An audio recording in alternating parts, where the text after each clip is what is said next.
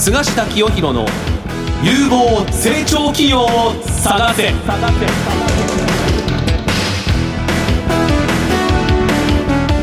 おはようございます。菅下清弘です。おはようございます。アシスタントの早川真理恵です。菅下清弘の有望成長企業を探せば相場の千里眼の異名を取る国際金融コンサルタント菅下清弘さんが相場の見方注目有望企業を紹介する番組ですさて菅下さん今日はどのような企業にえー、今日はね、まあ、日本の今、あの一番抱えている問題がね、はい。少子高齢化。え人口減少なんですが、まーはい。あそれに貢献している企業のトップにご登場いただきます。はい。それでは早速番組を進めていきましょう。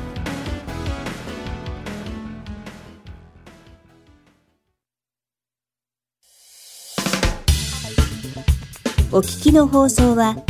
ラジオ日経です。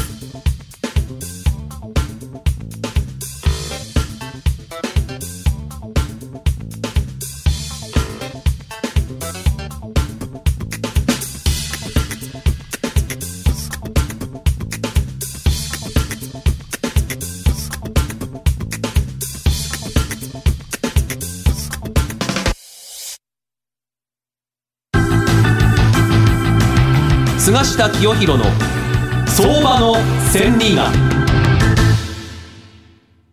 このコーナーでは菅下さんに相場の見方や注目銘柄について伺っていきます。本日2月12日に収録しております。今日500円以上日経平均が上がっていますが、菅下さんいかがでしょうか？まあこれあの前回からお話したんですけど、はい。お相場には波動っていうのがあるんですね、その波動っていうのは時間の波動と価格の波動っていうのがあるんですが今日はこの時間の波動昔から日柄っていうんですかそれをお話ししたいと思うんですが、はい。日経平均株価のですね昨年の高値は10月2日の2万4448円。そこからだだっと下がりましてですね、はい。年末クリスマス暴落というのがあってですね年末の12月26日に1万9000割れ1万8948円これが最近の安値。底値なんですね、この安値からこの数えて三月またがり60日の法則っていうのがあるんですよ、はい。この3ヶ月にまたがって60日ぐらい休むって日柄が昔からあるんですね。そうすると、この三月またがり60日の法則で当てはまると、いつ頃までに今の調整が終わるかと言いますと、12月26日が年末、そこだったですから、はい。2月の26日、これが日柄になるんですよ。はい。ということは今のこの調整局面昨年末にこの大底を入れてですね揉み合っているこの調整局面がですね2月の末ぐらいまでに整理が終わってですねこの後上がってくる可能性があるというのが日柄の読みなんですよ。でそういう日柄の読みで見ているとですね、えーまあ、日経平均今日ですねこのお収録日に500円以上上がってきてる特に何もいい材料出てないんです。昨日のニューヨークダウは下がってるわけですからね。はい。ということで、まあ、いい材料があるとすると、ちょっと為替市場で円安に動き始めているという点はあるんですが、まあ、そろそろですね、日経平均株価がですね、半値戻しの壁、これを突破しそうな動きなんですよ。この半値戻しってのはどこかというと、2万1000円手前なんですが、まあ、ざっくり2万1000円の壁というのがあってですね、これをこの近いうちに突破してきそうな、まあ、今日の動きなんです。はいでこれを突破するとですね、もう一つ壁があって、2万2500円の壁というのがあるんですが、ここを突破すると、昨年の高値を奪回するという期待が出てくるんです。はい。今、株価がね、強くなり始めている一番の理由は何かとはい言いますとですね、ニューヨークの株が去年下がった一番の理由はですね、ナスダックが大きく下げたからなんです。これはアップルとかね、このグーグルとか、えー、アマゾンとか、こういうこのハイテク株が、はいまあ新しいハイテク株ですね。これがニューヨークの株を長年引っ張ってきた。高値をつける原動力になったんですが、それが急落したんですね。はい。その新しいハイテク株、まあ、シリコンバレー銘柄と言ってもいいんですが、これが最近株価がかなり持ち直してきてる。はい。回復しつつある。これがまあ、この日米の株価をですね、ちょっとしっかりさせてる。回復させてる一つの原因なんですが、日本国内では何と言ってもね、先週木曜日にソフトバンクの株がストップ高したんですよ。はい。急騰したんです。で、これが日本の株にものすごいインパクト、プラスです。で、なぜかというとですね、ソフトバンクの孫さんが、うちの会社の株価、今、時価総額で7兆円ぐらい安すぎると。このソフトバンクの今の実態の価値はね、25兆円ぐらいあるって言ったんです。それはなぜかというと、はい、ソフトバンクっていうのは今、投資会社、ソフトバンクビジョンっていうファンドで投資してるんですが、そこが投資してる先のアリババとかね、はい、このテンセンターとかいろいろ、この超ハイテクに投資している、それらの全部の価値が今25兆円ぐらいあるっていうんです。それでソフトバンクグループ9984のですね、今、純利子負債、まあ、借金ですね。これは約4兆円弱なんですよ。なので、この間、ソフトバンクの孫正義社長はですね、多くの人の前で、25マイナス4イコールクエスチョンってしたんでしょう。つまり、自分のところの価値は21兆円あるって言ったんで。でも時価総額はね、7兆とか8兆とかなんで、おかしいじゃないかと。はい、だからこの20、この1兆円、借金を引いた21兆円を、このソフトバンクグループの総発行株数で割ると、価格はいくらだと。2万円ちょっと上なんです。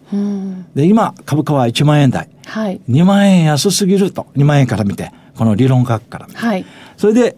先週、会場から、ではなんでこの今1万円なんだと。ね、なんで2万円になってない、なってないんだって言ったら、彼は単なるそれ時差だと。いずれ解消するって言ったんです。もしソフトバンクが今後2万円を目指すような展開になれば、はい、日本の株価は半年戻しを突破して、うん、去年の高値を奪回すると私は今日予測します。はい。ありがとうございます。続いては菅下さんが選ぶ旬な企業にインタビューしていきます。菅下清弘の有望成長企業を探せ。それではご紹介しましょう。本日のゲストは、証券コード6181東証マザーズ上場株式会社パートナーエージェント代表取締役社長佐藤茂さんです。よろしくお願いいたします。よろしくお願いいたします。えー、佐藤社長、今日はお忙しい中ありがとうございます。はい、ありがとうございます。まあ、なんといってもね、パートナーエージェントの仕事っていうのはね、はい、今、日本が一番この抱えている問題、ええ、人口減少、まあ、これにやっぱり貢献するビジネスなので、はい、ますます今後成長してほしい企業なんですね。はい、まあ、前からあの私注目している企業なんですが、今日はあの佐藤社長に直々、その事業の近況というか、最近の動きを中心にお聞きしたいと思います。そしてまずこの番組をお聞きの方々はですね、えー、多くは個人投資家の方々ですので、どんな会社なのか、事業内容からお話しいただけますでしょうか。はい。私ども婚活支援の事業というのがメインの事業でございます、はい、えー、中でもパートナーエージェントというブランドで展開している結婚相談所の、えー、チェーン店を展開しているというのがメインの事業でございます、はい、そういう事業を展開している会社は全国にあまたあると思うんですけれども、はい、そういう中でパートナーエージェントっていうのはどういう位置を占めるのか例えばマーケット全体の中のマーケットシェアとかですね、あるいは同じこの婚活支援でもですね、パートナーエージェントの強みっていうか、特徴っていうか、どんなところにあるんでしょうか？はい、えー、私ども12年ほど、えっと、営業展開しておりますけども、我々の強みは、どこの会社よりも、えっと、高い確率で結婚できるというのが我々の特徴でございます。はい。まあ、高い結お客様はあの結婚相手を探しに来てるので結婚相手を見つけることが目的ですので、はい、そうですね、はい、はい、その成婚率の高さというのが私どもの強みでございます。はい。なぜそんなにですね、えー、結婚の制約率っていうんですか、はい、高いんですか、はい、あのまず専任の担当がついて、ええ。っと、さまざまな十数年培ったノウハウがございましてそれをしっかり教育システムに還元できてるっていうところと、はい、我々のノウハウを、えー、システムにしっかり乗っけて、えー、サービスレベルを平準化していくっていうのが我々の強みでございます。なるほど。まあ今ですね、あの日本の社会っていうのは、はい、えー、あらゆる分野でミスマッチングが起こっていると。結婚したいんだけど、あの、希望の人がいないと。男女ともに。うん、なかなかマッチングするのは難しいと思うんですが、はい、えー、まあ、この制約率の高いパートナーエージェントで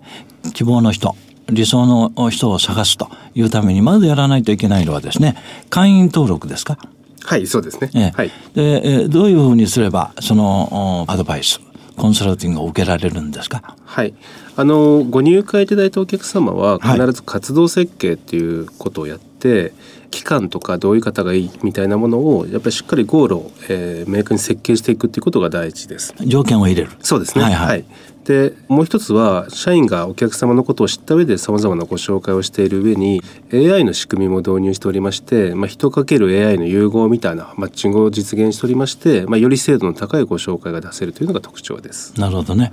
じゃあ例えば私がですね、ぜひあのご紹介したい女性がいて、今30代の、はいおまあ半ばぐらいですと。はいお紹介した場合ですね。この入会料とか、はい。あそれはどういうコストがかかるんですか、はい、えー、と入会に大体12万円ぐらいの費用がかかって、えー、と毎月が1万6,000円の月会費をいただいております。会員になれば、はい。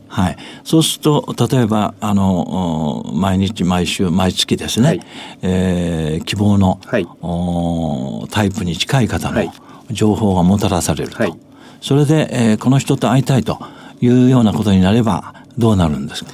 はい、会員様の男性の会員様と女性の会員様が会いたいとなるとシステム上で日程調整をして、はい。えっと30分ほどお茶を飲んでいただいてデートをしていただいて、えーその相手の感想を、えっと、うちの担当にフィードバックをしていただいてそこから交際サポートみたいなのが始まっていきます。なるほど。そうするとやっぱりあのいろんな情報をもらってこの人と一度会ってみようかなと思うとそのシステムまあおそらくホームページプラットフォームがあると思うんですが、はそこを通じてですねまああのアポイントメントが入るわけですね。はいでこれはもう相対でやるんですか？そうですね。あはあそのコンサルティングが両方と話するっていうんじゃなくて、はいああそして例えばどっか場所と時間を決めて、はいそこでも直接会っていただくい。、そうですね。えーそれでまあ30分ほどお話した後もっと積極的にお会いしたいとか、えーもう2回目は結構ですとか、はそういう返事が来るわけですね。そういうことです。大体この佐藤さんねあこの最初にえーご紹介してから、はいこの制約こまあいいケースですね、えーうまくマッチングするまでどのぐらい時間がかかるもんなんですか？大体ご紹介をしてから、えっと、実際初回のデートに至る方が大体4割から5割ぐらいの確率で、ええ。えっとそこから交際に至る方が大体4分の1ぐらいの確率ですね。はい。ああ、そのぐらいですか、なるほど。今、会員っていうのは全部で何名ぐらい登録されてるんですか、はい、男女。今。はい、えっと、今パートナーエージェントの会員で1万2,000人弱ほどが登録されていらっしゃいます。うん男女両方で。はい。どちらが多いですか？えっと、女性がやや多いです。女性がやや多い。ああ、そうですか。それで、まあ、こういう方々が、その、先ほどおっしゃった入会時に12万円を支払って、はい毎月1万円を会費として、えー納入すれば、はいえー適地情報が入ってきて、はいえーシステム上で、えー出会いの場が作られると。はい。で、そのフィードバックによって、どんどんこの進行していくと。はいまあ、こういう感じですね。ありがとうございますまあこういうシステムから、あの、判断するとですね、パートナーエージェントっていう会社の業績が今後拡大するためにはですね、会員数がどんどん増えると。はいこれにつきますか？そうですね。一つは、あの、我々の強みは成婚の確率が高いということなので、はいえっと、成婚数を出していくことが大きな、えっと、目的なのと、高い成婚率が出ることで、より多くのお客様がご入会活動いただけるというのが重要な指標になってます。なるほど。まあ、あの、普通のビジネスで言うと、御社のマーケティングの場合はですね、はいより多くの未婚の男女の方に会員になってもらうと。はいこれがもう一番、あの、キーになってくると思うんです。そうですね。業績拡大のために。はい。そのためには、どういうマーケティングをやっておられるんですか？はい、あの通常のインターネット広告に加えて、ええ。えっと、今やってるのがドロンジョとブラック・ジャックさんがお見合いをしてデートをしてっていう広告展開をして、えーそれを交通広告とか一部のテレビの媒体で、えっと、マーケティング活動をしております。あ、その、ドロンなんとかっていうのは何なんですか？えっと、ヤッターマンのドロンジョさんと、はい。えーブラック・ジャックのお医者さんが、ええ。普段なかなか出会えない二人が想像を超える出会いという広告コピーのもとにあコピー、それ広告されてるんですか、はい。ああ、えーお二人が。残念ながら私知らなかった。二人がお見合いをするという、ええ。はい、でパートナーエージェントに入会をされると、えー自分の身の回りではなく想像を超える方と出会えますよっていうものを広告に、あ、そうですか。それテレビですか？えーとテレビは一部あとは交通広告ですね。うはーん。だからやっぱりこういうそのビジネスっていうのは広告が大事になってきますね。い、はいえっとはいやっぱり認知ですとかブランディングみたいなものは結構お客様のその信頼できるサービスを使いたいという意味で言うと、えーマーケティングブランディングは非常に重要です。なるほ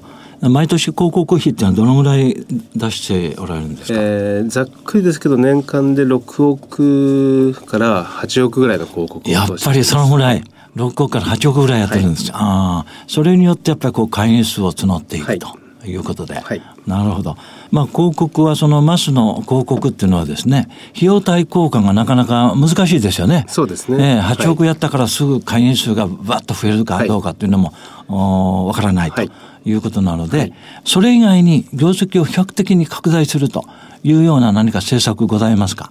例えば M&A とかですね。はいはい。えっと、ちょうど1月の21日に発表させていただきましたけども、はい私どもあのパートナーエージェントの自社で、えっと、4,000名弱ぐらいの成婚組を作ってるというのと、はいあとコネクトというですね同業者向けの、え紹介のプラットフォームというものを持っておりまして、はいえー全会員数でいうと3万弱ぐらいの会員様のマッチングを我々の方で提供していますと。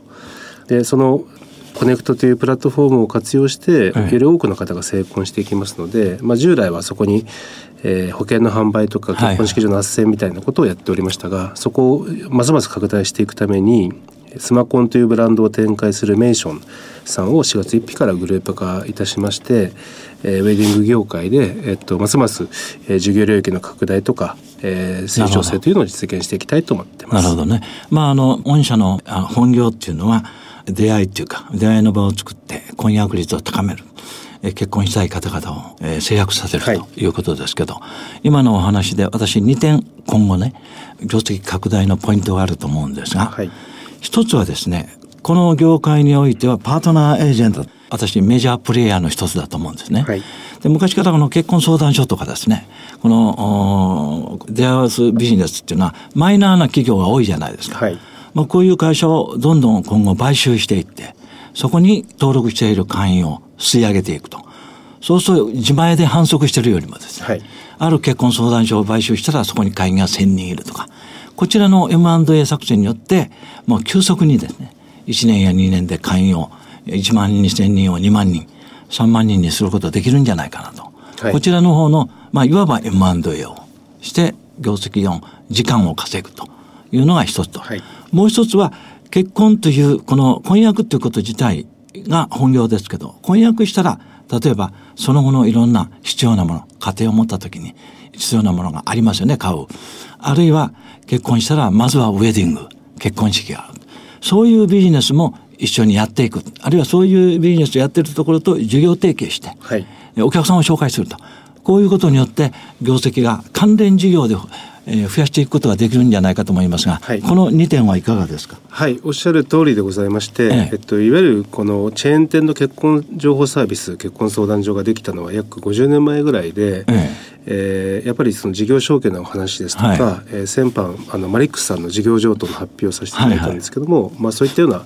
えっと案件が直近で言うとあるというところと、ええーあと2015年にテレビ CM が解禁されて、はい。各社がマス広告テレビ CM の投資投下をしている中で、ええ。やっぱり大手資本の会社が、えっと、生き残っていく勝ち残っていくっていう構図はありますのでそうでしょうね。はい。中堅どころの会社の、えー M&A っていうのは一つの重要な、えー成長戦略だというふうに考えて。そうですね。はい。これ積極的に、まあ、うまく相手次第ですけどね、はい。ね。やれれば、はい。自分でこの1000人、2000人、5000人増やすの大変じゃないですか。でも持ってるところを買収しちゃえばね、はい。でしかもシステムは、ね、パートナーエージェントっていうのが優れてる、はい。あの制約率は高いと、はい。言えば既存のよそのメンバーは喜ぶわけだから、はで非常にあのシナジー効果がね、はい。高いんじゃないかと。そうですね。ええ。はいでこれまたあのウェディングビジネスやってる人にお客さんも紹介できると。そうですね、ええあの今メンションが運営しているスマコンというブランドは千数百組の、えー年間のウェディングの施工をしておりますけども、えあのパートナーエージェント単体で、えっと、成婚組数が約えー2000組弱ぐらいの成婚カップルがいますので、まあ、そこは明確に、えースマコン事業とのシナジーが作れるかなというふうに考えてます。なるほどね。えー、田淵社長、あの、えー毎年の、おこの、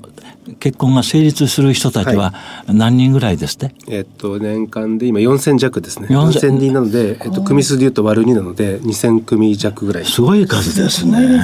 4000人。そうすると、例えば過去10年の累累計でいくと、相当の数です、ね。そうですね。10年なら10万人ぐらいですか？えっと、だんだん会員数も増えてきて、最初は会員数が少なかったですから、累計で言ったら1万組ぐらいです、1万組ぐらい。じゃあなぜ私をお聞きするかというとね、その1万組のカップルは、大半は感謝してると思うんですよ。はい。ね、このシステムでいい方を見つけてもらって、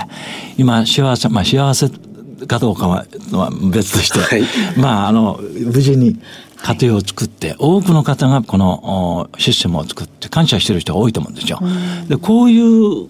方々は全部会員として登録されてますよね。はい。こういう方々にぜひね、そのパートナーエージェントの株主にもらってもらって、はい。ええ。それでその株主がまた会員であると、いう相互のシナジー効果のシステムをね、作っていけばですね、えーこの人たちの関係者、例えばまあ親戚にまだ未婚の女性や男性がいる。これどんどん情報がね、御社に入ってくるので、すでにこの成立した人たちの会員組織っていうのはもっと強化したらいいんじゃないですか。そうですね。あのー今まであのそういった構想はあったんですけどもやっぱりええ婚活支援の方に事業としては集中していたので、ええ今後メーションをグループ化することによってますます、えー結婚決まった後の、えー事業というのが充実していくのでそうですねえー今おっしゃっていただいたことはしっかり具現化していきたいと思います。そうですね。このね、結婚が成立した人たちの1万組っていうのは、ビッグデータですよ、これ。うん、そうですね。うん、その後いろんなビジネスにつなつながってくるからね。はいなのでね、パートナーエージェントという会社の今後の可能性は相当大きなものがあるので、まだ佐藤社長はね、そのところまで手つかずになっているということでですね、えー今後のますますのはい事業の拡大、はいご活躍に期待したいと思います。今日は本当にお忙しい中ありがとうございました。こちらこそあありがとうございました。本日のゲストは、証券コード6181東証マザーズ上場株式会社パートナーエージェント代表取締役社長佐藤茂さんでした。ありがとうございました。お聞きの放送はラジオ日経です。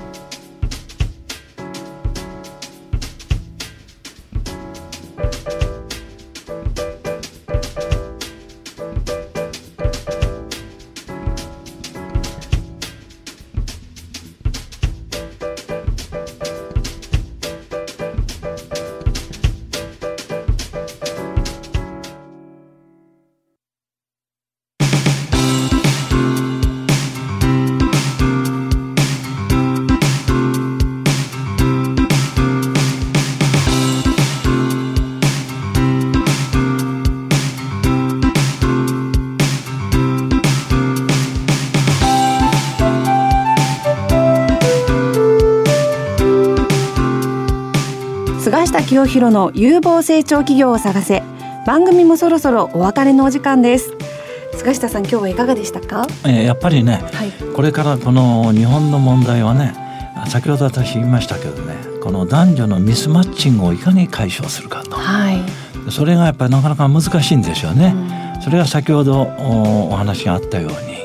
パートナーエージェントっていうのはすごい婚約率が高い。はい。それなりのノウハウデータがあると思うんですね。えーこういう企業にどんどんこの婚約率を高めてもらって日本の人口減少問題、これを解決してもらいたいですね。はい。次回の放送は2月26日8時35分からです。お楽しみに